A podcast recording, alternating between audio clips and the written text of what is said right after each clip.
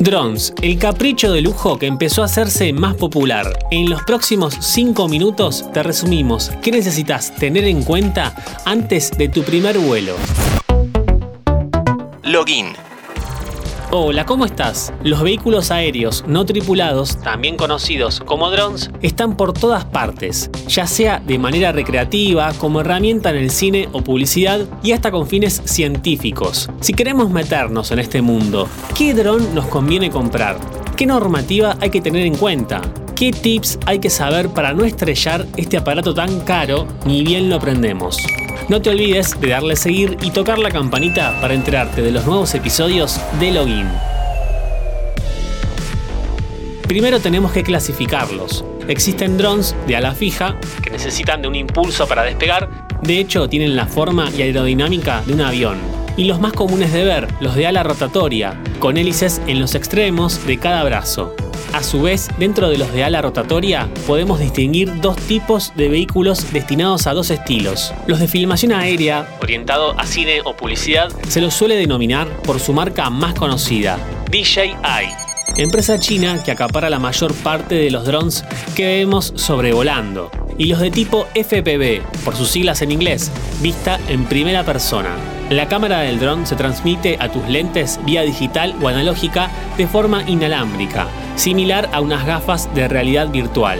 Estos tienen una antena que recibe las señales de video del dron y dos displays binoculares que te muestran en primera persona lo que ve el FPV van muy pegados a la cara y te da una inmersión y aislamiento impresionantes. Impresionantes. La calidad de video, tanto de los FPV como los clásicos de filmación aérea, suelen ser HD, Full HD y hasta 4K. Lo interesante es que cada uno te permite montar una cámara mejor, como las GoPro. A la hora de elegir un primer dron para principiantes, se recomienda comenzar con un clásico DJI. Los FPV también tienen un modo estable donde los movimientos son más suaves y no tan bruscos, pero el precio se dispara, ya que también están preparados para tomas deportivas y hacer giros extremadamente difíciles de controlar. Es como querer aprender a manejar con un Lamborghini o Ferrari.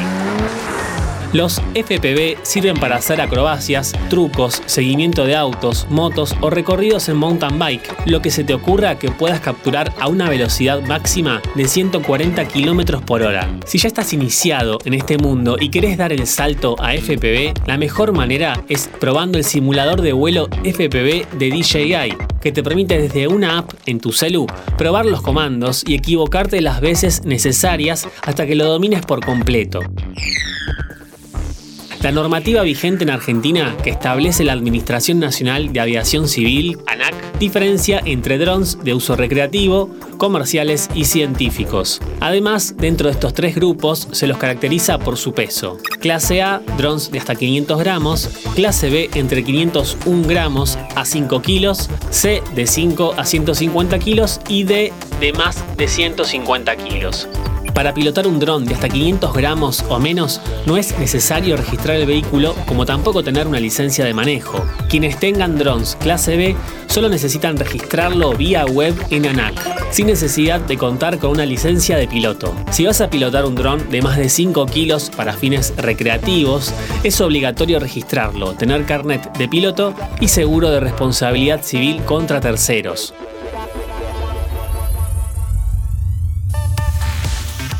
Cosas a tener en cuenta para el primer vuelo. Carga las baterías al 100%. Del control del dron y si tenés lentes FPV también.